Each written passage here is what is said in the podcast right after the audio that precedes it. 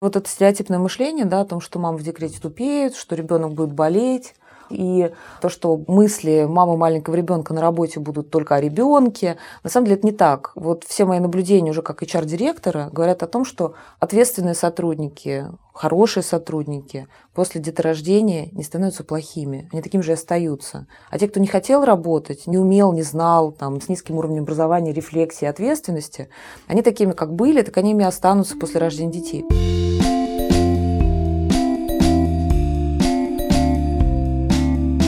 Всем привет! С вами снова подкаст «Ты же мать» и мы его ведущие. Меня зовут Настя Хартулари, у меня есть дочка Варя, ей 2 года и 4 месяца. Меня зовут Саша Довлатова, у меня трое детей, два мальчика, им 19 и 6 лет, и девочка, ей 13. А меня зовут Настя Красильникова, у меня один ребенок, сын Федор, ему три года и несколько месяцев. Мы сегодня будем говорить про дискриминацию материнства. И если вы надумали сразу же выключить этот подкаст, то подождите, остановитесь, потому что у нас на самом деле очень интересный разговор про то, как женщин дискриминируют при трудоустройстве и как вообще материнство влияет на карьеру. У нас уже был эпизод про работу, он называется «В декрет должна была уходить не я, а мой муж. Обязательно ли жертвовать карьерой ради ребенка? Или можно совмещать?» Если вы его еще не слушали, можно заодно послушать. А сегодня у нас в гостях Анна Зырянова, Анна — основательница проекта Self Mama, преподаватель RunHix и мама троих детей. И Анна давно и плотно занимается интеграцией женщин с детьми обратно в рабочий процесс. Что за проект Self Mama, наверное, надо сказать? Это образовательный проект для женщин, которые хотят совмещать карьеру и материнство. И Анна очень много знает про то, как устроено взаимодействие женщин с детьми с работодателями, и мы с ней про это поговорим, и я надеюсь, что это будет всем полезно. Каждый год проект Self Mama устраивает образовательный форум для женщин и для работодателей, которые хотят, чтобы женщины с детьми продолжали у них карьеру.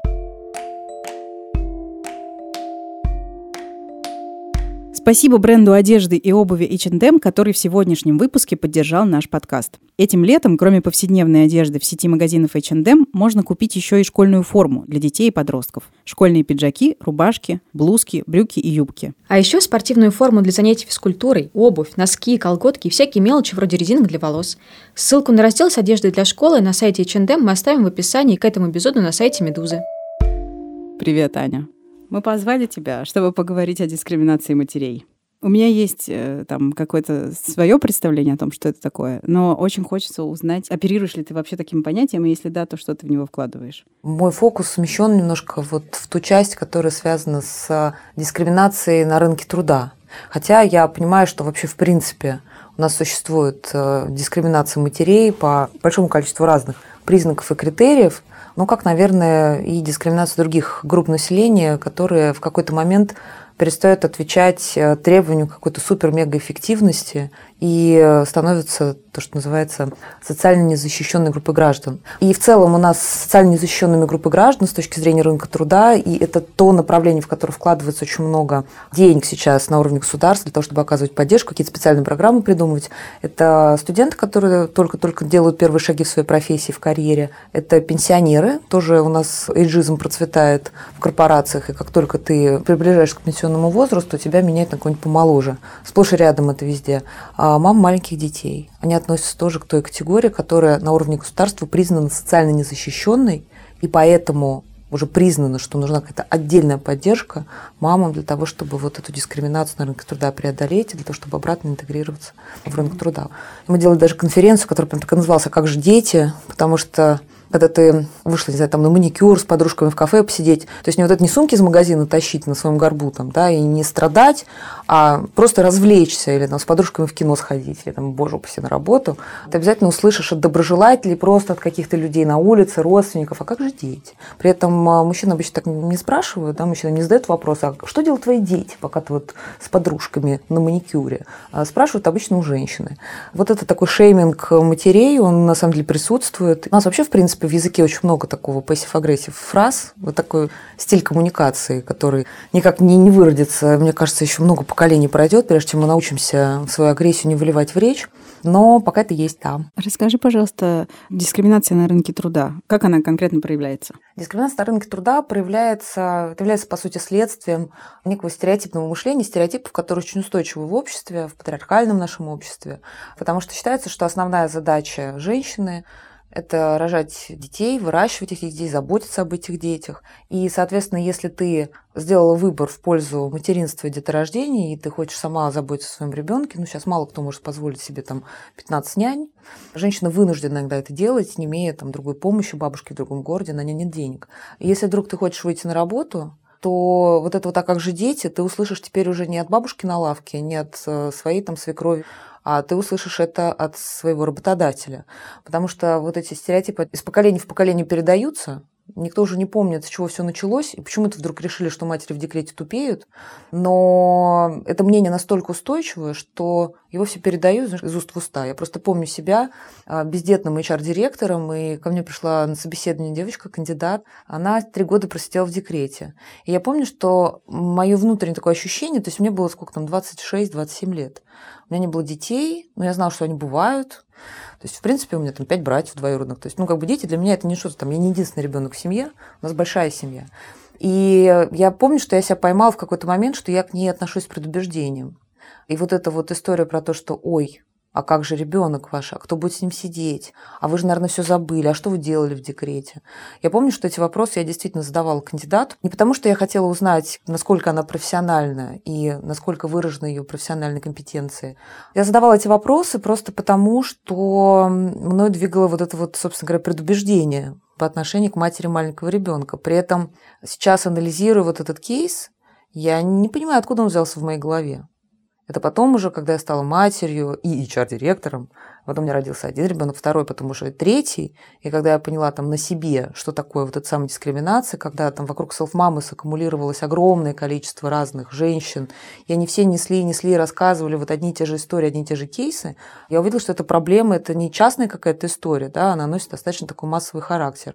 В 2017 году мы на селф-мамы форуме отважились сделать секцию с работодателями. Мы позвали представителей крупных компаний, просто вот откровенно, это был такой формат ток-шоу. Я задавала провокационные вопросы, вопросы, они отвечали. Как они на собеседованиях. Да, я задавала вопрос, что вот мешает там мамам обратно, почему вы не берете женщин на работу?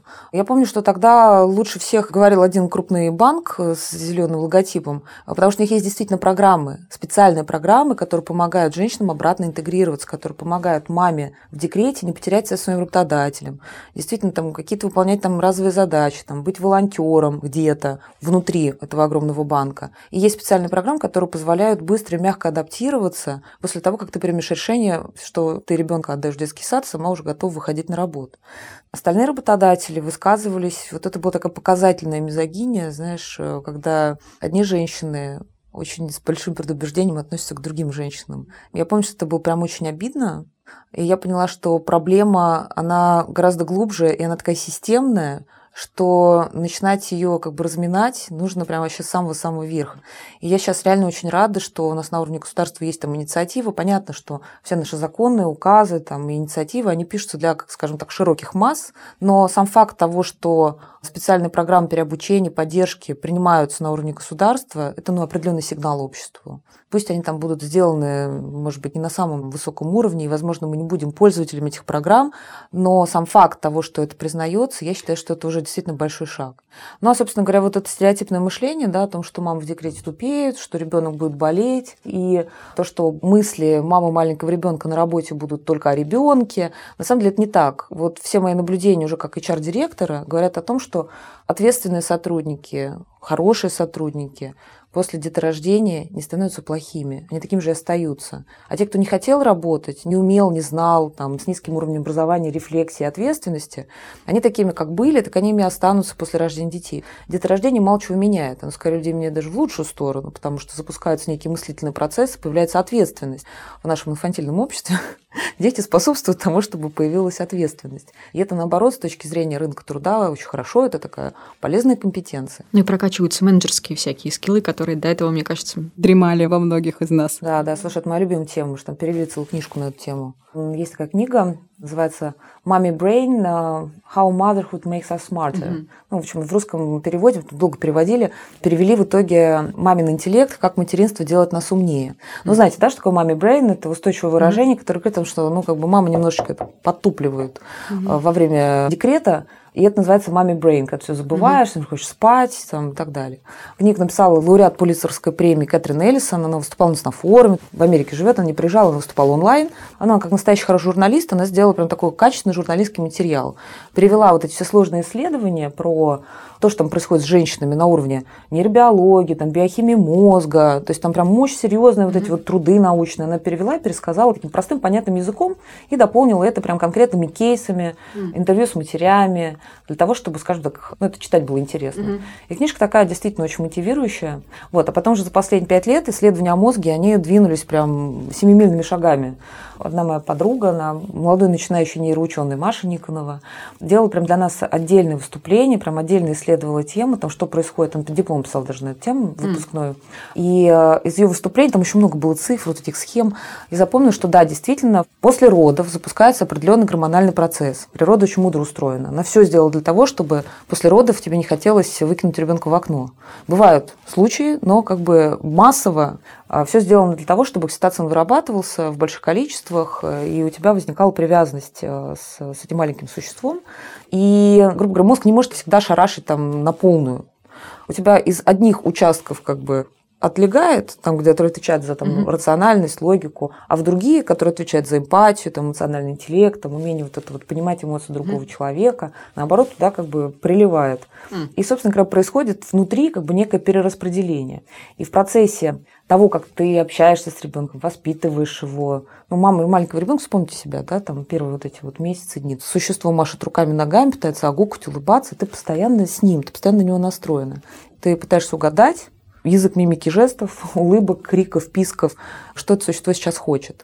Если вот говорить с точки зрения там, развития навыков, то в этот момент наш мозг постоянно тренируется. Угу. Каждую секунду поступает сигнал – там угадай, что я сейчас хочу. Да. Есть, он хочет там какать, писить, что он хочет, что хочет это существо. И я помню, когда у меня родилась дочь, мой второй ребенок, я помню, она пищит в кроватке, а я понимаю, что она хочет есть. С первым я этого не понимала. И я такая, вау, ничего себе. И мне казалось, что это какая-то такая вот, ну, типа, ну, просто ребенок более понятно изъясняется. Потом выяснилось, что э, это на самом деле учеными доказанная история. То есть материнство, оно способствует тому, чтобы вот это вот умение угадывать эмоции mm-hmm. другого человека по всяким неявным сигналам, понимать, что он на самом деле хочет, понимать выражение лица, mm-hmm. интонации и так далее. Это, собственно говоря, эмпатия, это эмоциональный интеллект, это тот навык, ну, если говорить профессиональным языком, mm-hmm. да, который развивается в процессе материнства. А теперь я вам могу сказать, сколько стоит средний тренинг по развитию эмоционального интеллекта, когда вы собираете отряд топ-менеджеров, э, чтобы они с сотрудниками своими более-менее эмпатично как-то угу. общались, для того, чтобы их этому научить. Так. Ну, в районе там 5-10 тысяч долларов за день. Угу. Есть э, особо выдающийся эксперт, которому этому научить за 15 косарей евро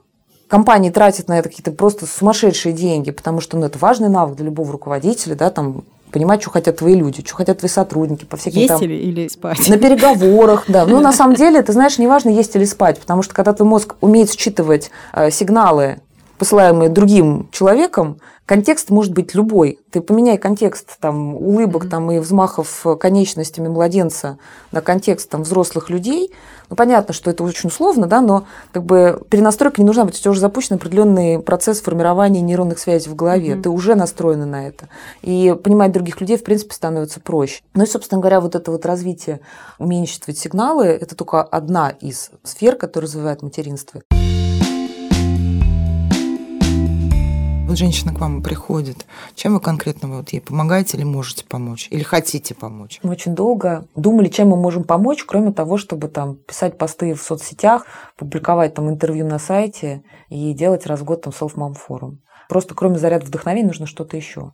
И первое, самое первое, что нужно сделать, это если вот есть вот это вот ощущение, что с движением что-то не так происходит, самое главное, я считаю, найти себе поддерживающее сообщество. Тех людей, которые будут тебя безоценочно слушать, которые будут тебе помогать. И, к сожалению, очень часто этими людьми оказываются не близкие родственники и не те подруги, с которыми ты дружил до декрета. Потому что ваши ценности и этапы жизненные, они в какой-то момент разошлись, у тебя болит в одном месте, у них в другом. Вот тебе надо найти тех людей, у которых болит в том же месте. И хорошо бы, чтобы это сообщество было безоценочным. Поэтому у нас вот первая как бы история, первый шаг, который можно сделать, это присоединиться к сообществу. Дальше там, собственно говоря, уже для этого сообщества есть там определенный контент. Потом у нас есть такой, знаешь, как называют такой инкубатор. Знаете, называется практика. Мамы, которые хотят попробовать себя, они боятся. На, наша аудитория, те, кто вокруг, там, слов мамы, говорят, мы хотели бы, но кто ж нас возьмет? И вот эта неуверенность в себе настолько велика, или она приходит и говорит, я была офис-менеджером, больше не хочу, хочу попробовать, не знаю, заниматься организацией мероприятий. Ну, страшно, пипец. Я не знаю, с чего начать, как это все выглядит, так страшно, потому что меня на работу возьмет, я в менеджером никогда не была. Я говорю, хорошо, вот мы делаем селф-мам форум, приходи, будешь делать вместе с нами. Мы дадим тебе какую-нибудь там маленькую задачку. Сколько у тебя часов? У нас прям анкету заполняет. Сколько часов у тебя есть? Два часа в неделю. Окей. На два часа в неделю у тебя будет задача. Но ты будешь, по крайней мере, включена в другой контекст, который учитывает наличие ребенка в твоей жизни, твое время подстроено под то количество часов, которые у тебя есть. Мы вместе с тобой сделаем какой-то конкретный кейс, а кейс у нас называется «Мы сделали Self-Mom форум в конце года». Ты потом напишешь об этом в своем резюме, ты увидишь, что это возможно, ты попробуешь балансировать свое время между ребенком и работой, ты попробуешь делать это удаленно, ты попробуешь это делать в команде, ты попробуешь там и в маркетинге чуть-чуть, и там, и там, и там. Куда ты ходишь, пожалуйста, выбирай. Мы везде тебя готовы взять. У каждой мамы есть наставник свой, который помогает ей не только с точки зрения там, э, что делать, но и с точки зрения того, что если что-то не получается. А не получается очень часто именно вот это разделить хочется везде, да, как бы разделить ответственность между ребенком там, и еще поспать успевать. Ну и, наверное, вот такой уже такой осознанный, такой сложный продукт, для продвинутых то, что называется. У нас есть так называемый акселератор карьерный, который мы делаем. Мы сейчас сделали его в крупной консалтинговой компании, которые к нам пришли, сказали, дайте мы вам отдадим наших мам в декрете, Сделайте с ними что-нибудь, чтобы мы их не потеряли после декрета, они нам очень нужны. У нас в HR нет ни одного человека с детьми, мы не знаем, как с ними работать, расскажите нам, помогите. И мы делали параллельно там и программу как бы для менеджеров, то есть мы объясняли, что у женщины меняется вот это, компетенции появляются вот такие. Временное отупение, ну временное, зато потом прирастает в другом месте. Тот самый эмоциональный интеллект, идите посчитайте, сколько на тренингах сэкономите. У нас прям карьерный акселератор, ты приходишь и там начинаешь разминать. И через несколько там разных упражнений, и при помощи, опять же, очень важна поддержка. Обратная связь и поддержка, обратная связь и поддержка. И это вот постоянно, обратная связь и поддержка. Мама, которая к нам приходит, она как, знаете, влюбляется. Она говорит, вау, я вот этим теперь хочу заниматься. Или я поняла, что это все дурь, и не надо мне ничем другим заниматься, я пойду делать то, что я хорошо умею делать. Спасибо вам. Самое главное, что нам обретает уверенность, понимание там, следующего своего карьерного шага. Дальше мы помогаем выйти на работу, ну, потому что выйти на работу – это тоже отдельный навык. Нужно уметь писать резюме, уметь себя самопрезентовать, в 20-секундный пич уложить, что ты круто умеешь делать. Вы знаете, я работаю со взрослыми мужчинами, взрослыми женщинами, мамами, там, студентами. Это навык, который у большинства людей просто отсутствует. Есть прям тренинги, как писать пич, если ты там пичешь свой бизнес ну, или какой-то свой проект. Так чем селф-мама твоя занимается? Мы помогаем мамам интегрироваться в рынок труда, а компаниям научиться работать в такой категории, как мамы. Ну и глобально наша миссия – это сделать так, чтобы материнство перестало быть таким крестом на твоей трудовой биографии, а стало, знаете, таким знаком качества. То есть если ты мать, это как знание английского языка 20 лет назад – Приходит человек, человек мать, он говорит, а, берем, мы знаем, какие у нее навыки отросли, компетенции прокачались, срочно дайте нам, мы уже сэкономили на всех тренингах. Word, PowerPoint, материнство. Да. Типа а также коммуникабельность и стрессоустойчивость. Мое знание о мире во многом сформировано американскими сериалами. В частности, я знаю, что в прогрессивной Америке, где, правда, нет декрета, тем не менее, там есть такие явления, как комната для сцеживания на работе, во-первых, и, во-вторых, child care, или как у них там это называется, этаж в госпитале, в котором происходит действие сериала «Скорая помощь», куда ты можешь принести своего ребенка, оставить его на весь рабочий день, за ним будут следить специально обученные люди, воспитатели, нянечки, как их там не назови. А ты будешь в это время работать, и ты сможешь прибежать к ребенку несколько раз в течение дня, провести с ним три минуты и убежать обратно. Существуют ли такие вещи в России? Есть ли компании, в которых есть, есть. комнаты для отслеживания? И есть ли компании, в которых есть вот эта вот система, когда ты можешь с ребенком прийти на работу? Да, есть. Более того, а, сейчас это, знаешь, такой новый черный. То есть это, вот я то, что вижу изменения, которые происходят у работодателей, в том же Делойте моя подруга Ира Пенкина, у нее все детских садов и детских развивающих центров. Они сделали во время ковида онлайн детский сад, но сам факт, то, что работодатель за это заплатил, чтобы кто-то развлекал детей, его сотрудников, пока родители работают, уже как бы хороший шаг. Опять же, компании, которые очень сильно зависят от э, мозгов своих людей, они делают очень много для того, чтобы и комнаты для сцеживания, и вообще у нас законодательство, они предусмотрены. Не комнаты, а перерывы для сцеживания. На заводах прям комнаты матери и ребенка были когда-то давным-давно, потом их там завалили швабрами. Но идея такая была. Ну, а И сейчас есть, хоть одна да, компания, есть, где ты можешь Да, пойти есть и- детский сад. Слушай, я тебе сейчас не назову как бы название такой компании. Я просто, честно говоря, подзабыла. И главное, что запрос есть на это. Мгм. Дальше все упирается в законодательные вот эти ограничения. Санпины, у тебя должны быть воспитатели с педагогическим образованием, если не без педагогического образования, ты не имеешь права, там, бла-бла-бла. Когда работодатель смотрит, говорит, ой, говорит, а ну жопу, идите, сами устраивайтесь в детский сад. А сейчас, после вот многочисленных обсуждений, там, отсутствия мест в детских садах, а, несколько лет назад поменяли эти санпины, и благодаря этому появилась возможность, например, делать надомные детские сады, когда там семейный детский сад называется. Мгм. Вот. И возможность для развития этих корпоративных детских садов там она резко выросла. Но самый главный первый шаг, я считаю, сделала там правительство Москвы, открыв центр «Моя карьера», в который ты приходишь, ты можешь получить консультацию по карьере, ты можешь получить, тебе помогут, надо рассказывать, как писать резюме, и там есть детская комната и коворкинг для мам, где с няней ты можешь бесплатно оставить ребенка и там поработать. Это есть в каждом районе или это есть в одном А, Это сейчас месте? на базе ресурсных центров делается в каждом районе. И есть великие женщины, которые эту тему двигают. Реально есть. Такие инициативы, они действительно сейчас есть. Мне пока интересно наблюдать, во что это все выльется. Мгм. Но, честно говоря, я больше верю в то, что э, работодатель увидит в этом ценность для своего бизнеса, поймут, что мамы это не отбросы рынка труда, а наоборот, крутые работники с прокачанными скиллами, и начнут создавать для них условия для того, чтобы их обратно интегрировать. Есть куча исследований, которые говорят о том, что женщина там, с ребенком обладает более высоким уровнем ответственности, она делает свою работу в отведенное время, она не бегает курить раз в 10 минут, она делает все поставленные перед ней задачи за отведенное рабочее время, потому что ей нужно уйти в 6, чтобы успеть ребенка забрать из сада. Аня, вы все это рассказываете представителям компании, ну вот на форуме, да? Как они реагируют на все это? Вы знаете, я помню, в афишу мы обратились, я помню, за поддержкой в 2014 году, сказали, помогите нам, ребят. Вот у нас вот такая проблема. Мамы, там, самореализация, там, дискриминация, рынок труда. Они нам сказали, чего? Чё, какая проблема? Все наши знакомые матери работают. Ну, понятно, что это просто вопрос персоналии, с которым мы общались.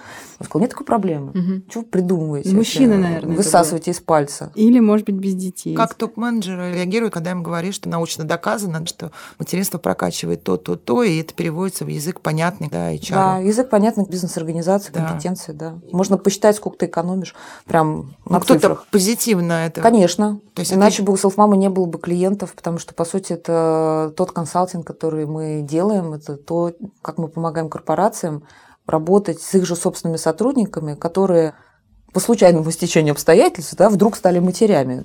И э, я вижу свою миссию в этом, в том, чтобы сделать так, чтобы работодатели не выбрасывали там, их э, за борт там, со скалы, э, как негодных работников, а все-таки обращали внимание на то, что это тоже сотрудники, им нужна просто немножко fine-tuning такой, адаптация, и самое главное условия создать, чтобы они могли обратно вернуться. И вот э, пример с афишей не просто так привела.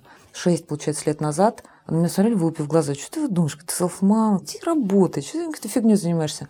Прошло пять лет, и там в портфеле клиента селф-мамы там одна из ведущих э, мировых компаний консалтинговых Deloitte. Мы работаем со Сбербанком уже не первый год. И во многом благодаря тем идеям, которые мы обсуждали на проектных сессиях, а, ну, Сбербанк вообще, в принципе, любит послушать разные идеи и сделать все самостоятельно. Я вижу, что там идут как бы какие-то процессы изменений, там целый портал для мам существует, то есть эта программа идет. А там пять лет назад у сотрудников имейл отнимали, когда ты уходишь в декрет, ты должен сдать все, что тебе выдали, Мгм. когда ты увольняешься. А если ты в декрет уходишь, ты тоже должен все сдать. Чем отличается декрет от увольнения? Как может человек себя считать сотрудником компании, если с ним обращаются так же, как вот с человеком, которого... Его обязаны взять назад. А могут договориться, а могут и не взять, могут я вот позвонить, сколько сказать, не приходи. Не работала чисто психологически, да, то есть какая-то ментальная дискриминация, такая бытовая, она была, но в ситуации, в которой я ошиблась на работе, и, может быть, кого-то бы уволили, меня не уволили только потому, что у меня ребенок до года, и понятно, что я засужу всех. Никто не стал связываться. И надо сказать, что я уходила в отпуск по уходу за ребенком, я возвращалась, и мое место, естественно, было занято, я работала в телевизионных новостях, там не может быть пустого места. Ну и мне подбирали, да, то есть все-таки мои права более чем соблюдались. Я была не нужна так, по сути, никому. Законодательно у нас все-таки женщины, если они работают официально, да, и оформлены официально, более-менее защищены или нет? Да, как Я вот могу на тебе сейчас практике? рассказать 150 тысяч Да, разных да. вариантов, как следи декретника. Есть э, и законодательные способы, но самый простой способ, который сейчас применяется, там, откупиться. Э, Зачем мне с тобой вступать в переговоры, платить тебе зарплату? Ну что ж у тебя ребенок до года? Два оклада и уходи. Не хочешь уходить, хочешь права качать, хорошо, иди, сиди, работай. Просто работы не будет, ты будешь чувствовать себя изгоем. Одна наша с собой общая подруга, Настя, которую мы в одной группе материнской тусуемся, рассказывала мне совершенно ужасный просто кейс в представительстве иностранной компании здесь, в России. Как ее выживали беременную с работы. Не надо далеко ходить там, за примерами. Моя подруга другая еще устраивалась на работу. Я, кстати, пишу все это у себя в Фейсбуке, все такие кейсы, я их озвучиваю. Потому что я считаю, что такое, знаешь, информирование, ковровые бомбардировки сознания того, что это не нормально, могут как-то вообще ситуацию переломить. Так вот, у нее ребенка зуб заболел, острая боль. И она позвонила и сказала своему визави, с которым должен встречаться, секретарю сказала, у меня ребенок с острой зубной болью, и давайте перенесем встречу. И на том конце провода услышал, ну что ж, тогда приходите, когда дети подрастут. При этом компания, у нее полиси, политика Мгм. против дискриминации. Это проблема отдельного конкретного человека, у которого вот так вот шурупами в башку вкручено, что так можно. Но с точки зрения законодательства, немножко как всегда, строгость законов компенсируется необязательностью их исполнения и большим количеством разных лазеек, как можно сделать по-другому. Поэтому я очень часто слышу, как HR-директор там, вы такую девочку нам не ищи, она в декрет уйдет. Я говорю, а ничего, что девочки более лояльны, они дольше Мгм. работают, они готовы там терпеть продуковатого начальника в гораздо более большом количестве случаев, нежели мальчики. Мы действительно отличаемся там, своим поведением на рынке труда. Вот, и, в принципе, все девочки, они когда-то там рано или поздно, ну не все, но большинство, да, становятся матерями. То есть, ну как бы что теперь? Все время искать э, бездетных? Ну, кстати, эта проблема, она знаешь, где бывает? Вот, ну, мы делали сейчас исследование, заканчиваем сейчас в сентябре, будем презентовать, о том, какие существуют практики в разных компаниях, чтобы помогать мамам обратно реинтегрироваться. И у нас две студентки уже там написали, часть исследований мы сделали до ковида, то, что успели. Было у нас 30 респондентов, они сделали, написали две дипломных работы выпускные в бакалавриате. И исследовали, какие программы в разных компаниях бывают, которые помогают мамам интегрироваться. Так вот, моя гипотеза подтвердила, что чем у тебя более персонал-зависимый бизнес, то есть когда у тебя деньги, которые ты зарабатываешь, которые тебе на счет поступают, генерится мозгами людей. То есть если ты сидишь там на трубе, там, у тебя там цеха, там рабочие, корабли, завод, пароходы, то есть много материальных активов, то, что называется, то, в принципе, для тебя как бы все сотрудники, это такой, ну, как бы расходный материал, там матери, не матери, ну, типа, заменим вас на роботов всех. А если у тебя интеллектуальный труд, а его сейчас становится очень много и все больше и больше, то ты уже не можешь разбрасываться сотрудником. Если ты большая компания, тебе очень важно, чтобы человек вписывался в тусовку, соответствовал определенным ценностям, понимал, как работает эта компания, там, он долго в ней рос. То есть не просто там в Excel умел там складывать в столбик, да, а чтобы этот человек еще там правильно общался с коллегами. И вот эти вот ценности базовые, да, которые вот там сотрудник впитывает, пока он работает в компании какое-то время, вот это воспитать гораздо сложнее, нежели там, обучить тому же Excel. Поэтому с проблемой возвращения матерей на работу сталкиваются компании, вот я их называю персонал-зависимые компании, которые очень сильно зависят от интеллектуального труда своих сотрудников. И во вторник встречались с Катей Казинченко, которая делает проект Woman ID в Великобритании, такой глобальный, тоже как Self-Mama, только в Лондоне. Они делали для одной очень крупной международной американской компании проект и запрос работодателя был конкретно вот, что нам делать с мамами, что нам им предложить для того, чтобы они возвращались на работу. А теперь представь, это какой-нибудь там мать-айтишник, которых там вообще сейчас айтишники просто днем с огнем все их ищут, там выискивают, там друг у друга командами переманивают. Тут, э, так скажем, не до жиру. Вот. Поэтому работодатели действительно в этом становятся более заинтересованы.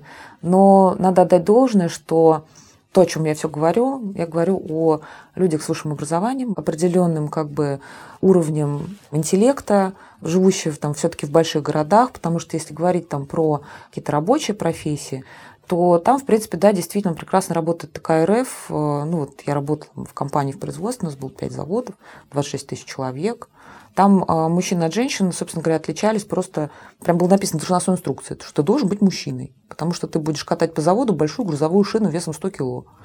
Для легковых шин ты можешь быть женщиной, так и быть. То есть там как бы деление было просто чисто по физическим как бы данным.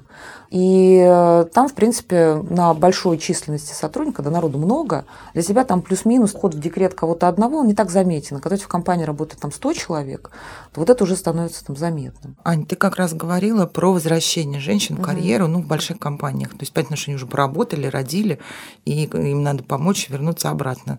А вот мне интересно про молодых женщин, которые ничего не успели, вообще нарожали, то есть это больше для регионов, наверное, да, и вообще, может быть, даже не то, что без высшего образования, вообще без образования. Дети подросли, пошли в детский сад, вот ей 20 там с чем-то, и она вообще ничего не умеет. И муж еще ушел. Вот что-то делается у нас в эту сторону? У нас, да, слушай, у нас есть же там целые программы поддержки всяких разных социально незащищенных групп граждан, там для мам-одиночек много. Ну, то есть, знаешь, есть вот эти вот, на мой взгляд, для Москвы, там крупных городов, нищенские пособия, которые позволяют тебе просто с голоду не умереть. Но вообще, сейчас вот в постковидную я сейчас читаю много разных исследований, потому что мы все вокруг этого ковида топчемся, не понимаем, что дальше, куда бежать, что будет. Все дружно сходятся эксперты во мнении, что будет только хуже. Бедные будут становиться беднее, богатые будут становиться богаче. Лайфбаланс нам будет неведом, потому что все равно будет двигаться по карьере тот, кто больше всех пашет. Поэтому, когда мне спрашивают советы, что мне делать, я говорю, учиться, вкладывать в себя, в свое образование, не сидеть на попе ровно, пытаться что-то делать. Не можешь найти работу, работу волонтером, предъявишь потом, что ты где-то чего-то вообще делал, что умеешь. У нас просто много людей сидят и ждут. Это выбор. В какой-то степени там жить на пособие. Вот. Иногда я согласна, что это выбор без выбора, это там тяжелая экономическая ситуация, но есть и там какие-то бесплатные центры, которые помогают там мамам. До начала учебного года осталось меньше месяца. Это волнительный период для детей, а для родителей очень стрессовый. Нужно купить кучу всего – школьную форму, ручки, карандаши, линейки и учебники, и при этом ничего не забыть. Напомним, что школьная форма и всякие нужные мелочи есть у наших друзей бренда одежды и обуви H&M. Посмотреть на школьную коллекцию можно в фирменных магазинах бренда или на его сайте, ссылку на который вы, конечно же, найдете под этим эпизодом на сайте «Медузы». Мы делали эксперимент на одном заводе про дискриминацию и про гендерную разницу. Завод, 15 тысяч рублей средней зарплаты, крупный промышленный центр на Урале. А, ошиблись планом производства, и к нам прибегает директор, говорит, если вы хотите план больше, говорит, дайте мне денег на зарплату, и я вам сейчас все сделаю. Ну, там, значит, свезли сырье со всех заводов. И он говорит, я рабочим объявил, что за каждую дополнительно сделанную шину я буду выдавать там, по 50 рублей. Принципе, там, за смену работник делает там, условно там, 100 шин. Еще за дополнительные 2 часа времени может заработать себе там, половину дневной зарплаты, если будет хорошо работать. Не сработало, не завалили в итоге план, потому что им нужно было делать те шины, которые делают мужчины. А то, что касалось там, женской части работы, то есть прям четко было гендерное разделение. Знаете, кто работал за эти дополнительные 50 рублей?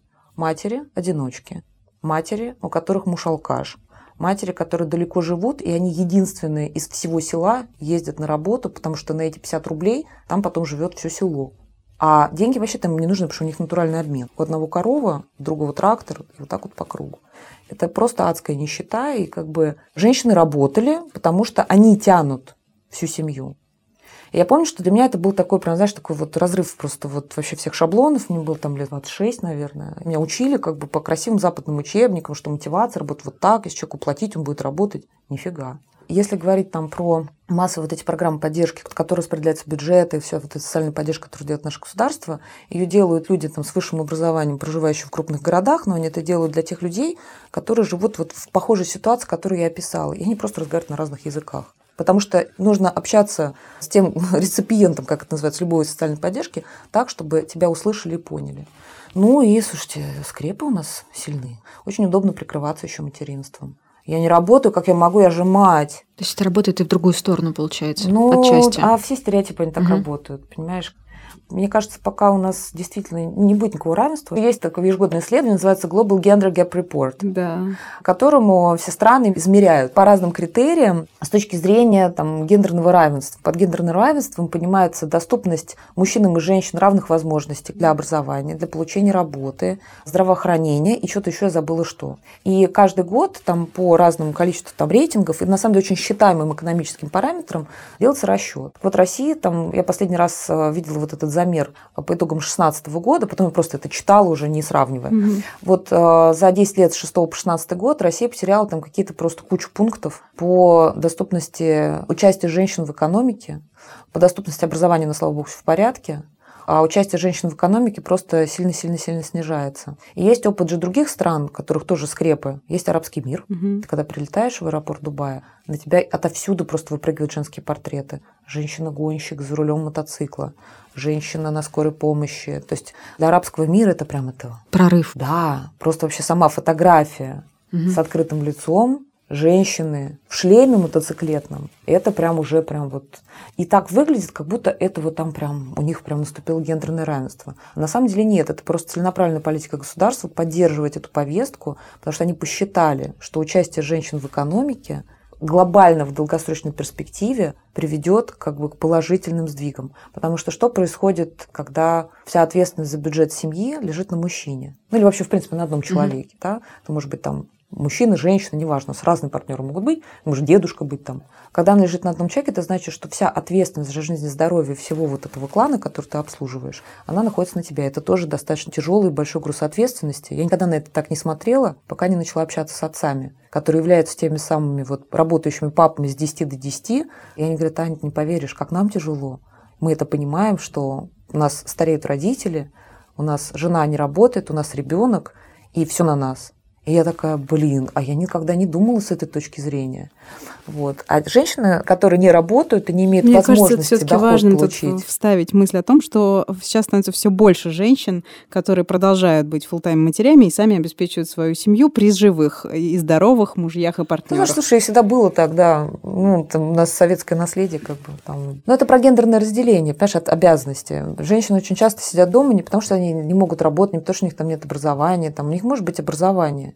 Я как препод вижу большое количество разных людей в университете. Я точно знаю из Кавказских республик. Они приедут к себе домой с дипломом о высшем образовании и никогда не будут работать. Диплом нужен, чтобы быть просто гораздо более лучшей женой. Жена с высшим образованием, жена без высшего образования. Две разных как бы жены. Слушай, это та фраза, которую я от своего папы слышала, я москвичка, что учусь я для того, чтобы мужа хорошего найти, чтобы ну вот, интеллектом вот его скрепы, своим поперли. обернуть вот так вот, обволочь его как бы своими интеллектуальными способностями. У нас в России есть законодательство, которое как будто бы очень расположено к женщинам с детьми. У да. нас долгий декрет, у нас э, гарантии возвращения на работу.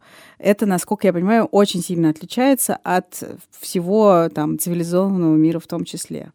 Но на самом деле в России то, как это у нас устроено, это действительно классно и это действительно работает? Или все-таки работодатели в большинстве своем пренебрегают вот этими гарантиями, и э, женщинам все это никак не помогает? У нас огромный-огромный аппарат государственный, обслуживающий чиновники, министерства, ведомства, РЖД, там, Газпром. Там соблюдается буква закона до последней запятой. То есть компании, которые не заточены на экономическую эффективность.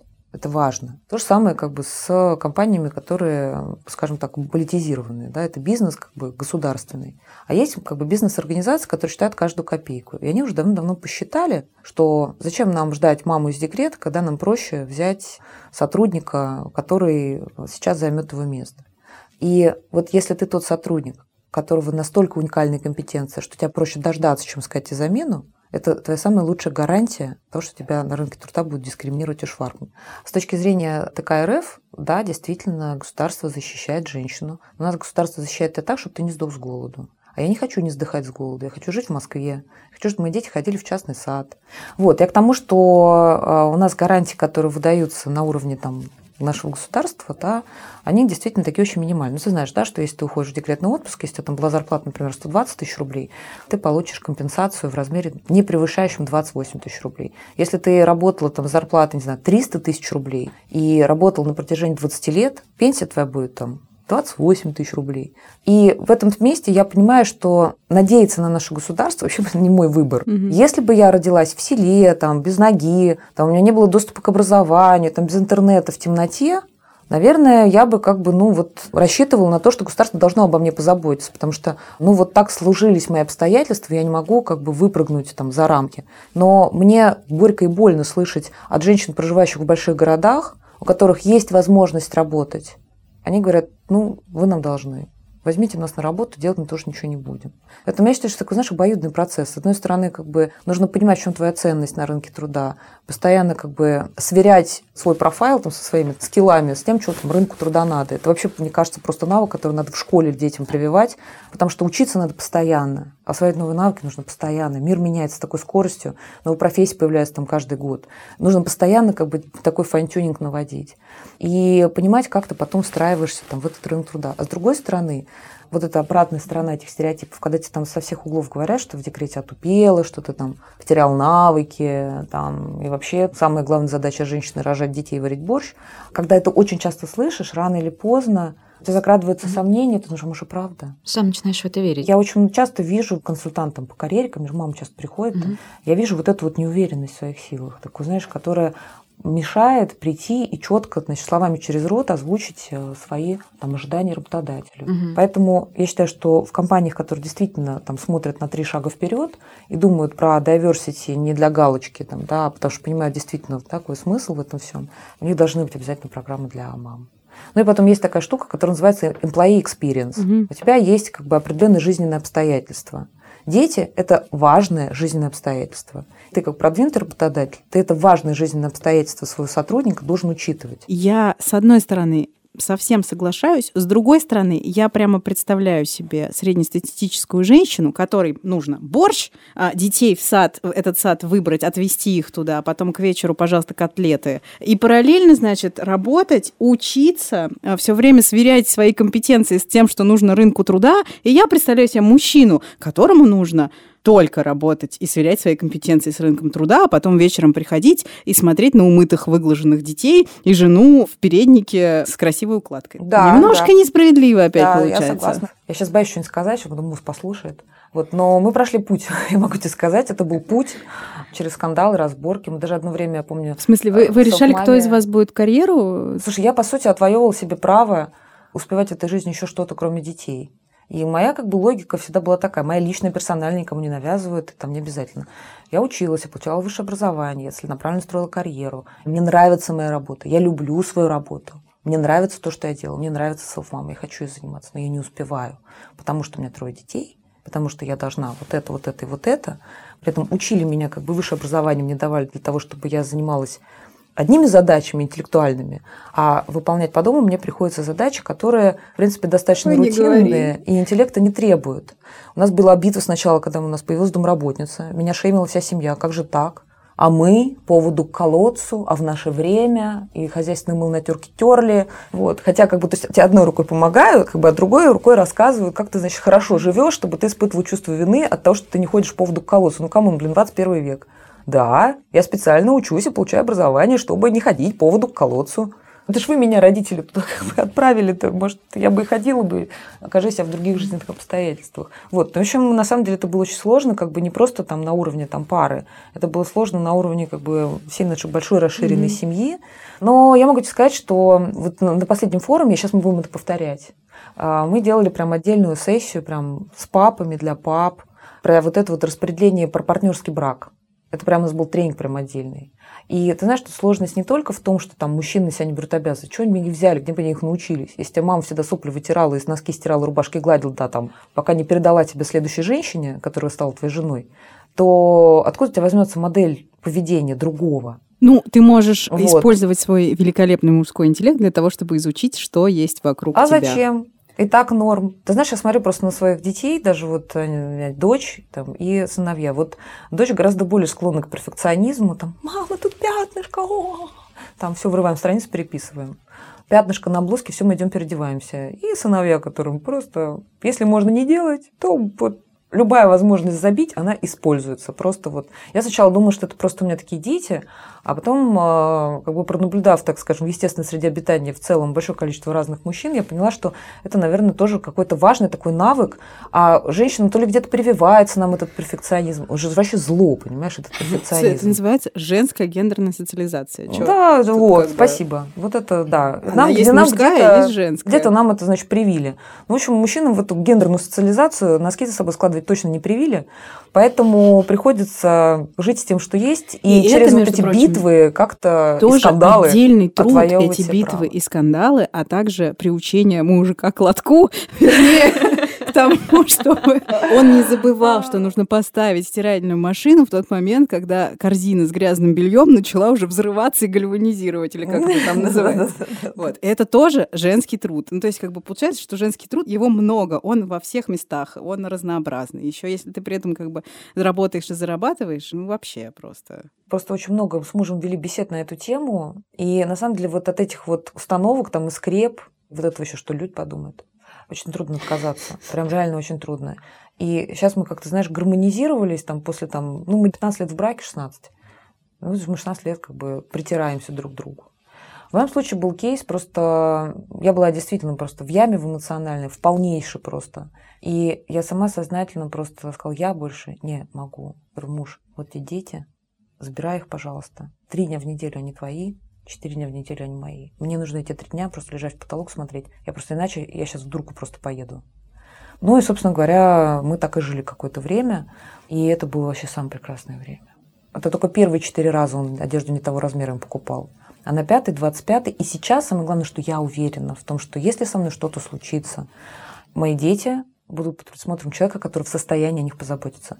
Но вот я, знаешь, сейчас себе задаю вопрос, почему нужно было довести это все до такого состояния, когда я уже там, знаешь, валяюсь на дне, почему я ему раньше этих детей не вручила? Почему я раньше Ну, не потому что ему? это не только твоя ответственность, он же мог Понимаешь? тоже сам их взять. Да, но у него-то ответственность, понимаешь, деньги зарабатывать на работу ходить. Ну, вот, то есть, это вот опять же, там мы возвращаемся как бы на колу мочала, начиная сначала. И было исследование, делала Вышка про там, материнское поведение. Вот был следующий, что мамы очень часто не дают возможность папам, если их еще и к детям не подпускают. Ну, когда мужчина там интересуется, Ну, это правда же так и подгузник, есть. подгузник, Это очень как да, да, подгузник поменять. Он говорит, ой, криворукий, типа, отойди сама, Ничего ты не умеешь, дай сделай». сама. А если поговорить про какие-то все-таки удачные примеры, я не знаю, опыт скандинавских стран, когда там декрет делится пополам между родителями. Короче, какая система была бы классной для женщин в России, чтобы, не знаю, там декрет длился 9 месяцев, и при этом ты получала 80% от своей зарплаты. Или чтобы декрет длился год, но вы были обязаны с мужем разделить его поровну. Что было бы классно? Какой опыт? Прям, разделить поровну в нашей стране. У нас вообще очень гендерно-нейтральное законодательство. Пожалуйста, бабушка может взять, и папа может взять. Ну, мы же все знаем, да, кто берет. Поэтому, мне кажется, тут на законодательном уровне мало что может быть решено. А Я считаю, что только образование и ковровые бомбардировки сознания того, что вот так ненормально, может быть по-другому, показывать разные сценарии. Потому что если, знаешь, можно было написать книжку «Счастливое материнство и счастливого брака», знаешь, какую-то инструкцию, там уже 20 раз написали. Но это же каждая пара мама-ребенок уникальна, каждая семья уникальна, каждая там пара муж-жена уникальна. Нет, невозможно. Но показывать разные кейсы, высвечивать их, подсвечивать, показывать, что бывает еще и вот так. Для того человека, который вообще задается мыслью какой-то, он рано или поздно это считает и схватит этот контент из всей массы контента. Он его рано или поздно увидит. И можно начинать просто не обязательно там записывать подкаст. Можно снять сериал, по Первому каналу выпустить. Ну, посмотрите, что там снимают-то. Там просто махровый шовинизм, бытовая агрессия и полная гендерная, не знаю что вообще. Да, это правда. Вот если бы наше государство проспонсировало какую-то информационную кампанию через комиксы для неграмотных, и это была бы не разовая акция, а такая долгосрочная программа, потому что народ не будет ничему учиться, не слушать никакие подкасты, не смотреть на чужие кейсы, а вот через интертеймент, через фольклор, там, вот через вот это все можно к этой теме как-то, мне кажется, подобраться.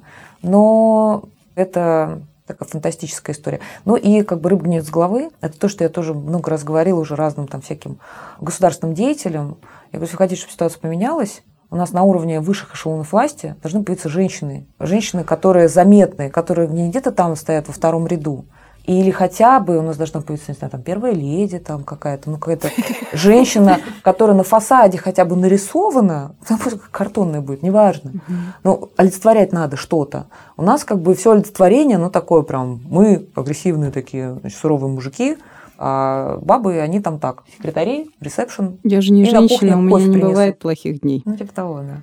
Я не уверена, на самом деле, что вот к этой фантастической как бы, там, истории мы придем. Вот. Поэтому, ты знаешь, я распрощалась как бы, с попытками там, осчастливить весь мир, когда меня спрашивают как эксперта, что нужно матерям. Я говорю, давайте сразу как бы определимся. Я знаю вот про аудиторию женщин с высшим образованием, проживающих в крупных городах, знанием английского языка, которые работали по найму до декрета, год-два, но не работали по найму, и которые хотят, но не знают как. Не то, чтобы они работать хотят, они хотят как бы что-то делать, кроме детей. Мгм. И говорят, ой, на работу нас точно не возьмут, ну давайте мы хотя бы там шапки вязать будем. Я говорю, девочки, не возьмут на работу. Они говорят, ой, не-не, нет, нам страшно. Можно мы пока вот как-нибудь просто сбалансируем свою жизнь? Я говорю, ну тогда вам к нам заходите. А есть огромное количество разных других как бы сообществ, которые живут по другим законам, руководствуются другими ценностями. Много очень разных людей. И когда меня спрашивают, там, про что я, я как бы уже давно-давно перестаю говорить про вообще за всех. Мгм. Вот есть очень много разных как бы таких пазл из разных-разных-разных людей, которые сбиваются по каким-то признакам, по ценностным, чаще всего в какие-то сообщества, будем говорить по-русски. И для каждого из этих сообществ, на мой взгляд, будет своя какая-то повестка, своя программа. И, ну, наверное, это и есть то самое разнообразие, зато мы все такие разные. Аня, скажи, пожалуйста, сейчас вечер буднего дня, без 15.09. А, С кем твои дети? Мои дети сейчас на даче вместе со своим папой и моей мамой. Ты не испытываешь чувство вины, что ты сейчас не с ними? Нет, я распрощалась с чувством вины, и любые косые взгляды типа «Анечка, ну как же твои дети?» они от меня отлетают. Ты знаешь, я разобралась просто с собой, поверила в то, что я имею право жить вот такую жизнь, и в нашей семье вот оно устроено вот так. Знаешь, можно испытывать чувство вины, если ты сама не уверена в глубине души, что ты правильно поступаешь. Я сейчас понимаю, что я поступаю правильно. Я в этом уверена, железобетонно. Но надо отдать должное, наверное, надо это озвучить. У меня уже давно не младенцы. Старшему 10, младшему 4,5 и средний 7. Мгм. Поэтому это на самом деле такие уже подрощенные дети, которые достаточно спокойно укладываются спать под мамину сказку через WhatsApp по видео. Они рыдают, мама, мамочка, когда же ты вернешься? Потому что такое тоже мы проходили, и в тот период я не могла позволить себе работать full тайм. Более того, я сейчас пойду сейчас встречусь с подружкой, мы будем кататься на самокате и пить вино. еще. Завидуйте мне все. Ну и перед тем, как попрощаться, еще раз напомним про партнера этого эпизода. Им стал шведский бренд H&M. Если сейчас вы вместе с детьми активно готовитесь к новому учебному году, обратите внимание на их новую коллекцию школьной формы. Это пиджаки, брюки, юбки, платья, рубашки, кардиганы, а еще спортивная форма, носки, колготки и другие мелочи. И даже если ваш ребенок неожиданно сильно вырос за лето, не переживайте. У бренда есть одежда для детей и подростков до 170 сантиметров. Вся одежда есть на сайте H&M. Ссылка в описании этого эпизода на сайте Медузы. Мне кажется, это был супер полезный разговор, и он ужасно вдохновляющий, по крайней мере для меня. Ну и на этом мы с вами попрощаемся. До следующего выпуска. Слушайте нас на всех платформах, где есть подкасты. Пишите нам письма, оставляйте лайки и комментарии. А пока вы ждете нашего нового эпизода, слушайте другие подкасты «Медузы». Например, подкаст «Книжный базар» о книгах. Или подкаст «Что случилось?» о новостях. Подписывайтесь на нас на всех платформах, где есть подкасты, ставьте лайки, звездочки, пишите комментарии, отправляйте нам письма на подкаст собакамедуза.io. Расскажите, как вам этот эпизод с Анной Зряновой, понравилось, не понравилось, какие еще остались вопросы. Возможно, мы что-нибудь еще предпримем по этой теме, потому что она очень большая и очень важная. Всем спасибо и пока. Пока. Пока-пока.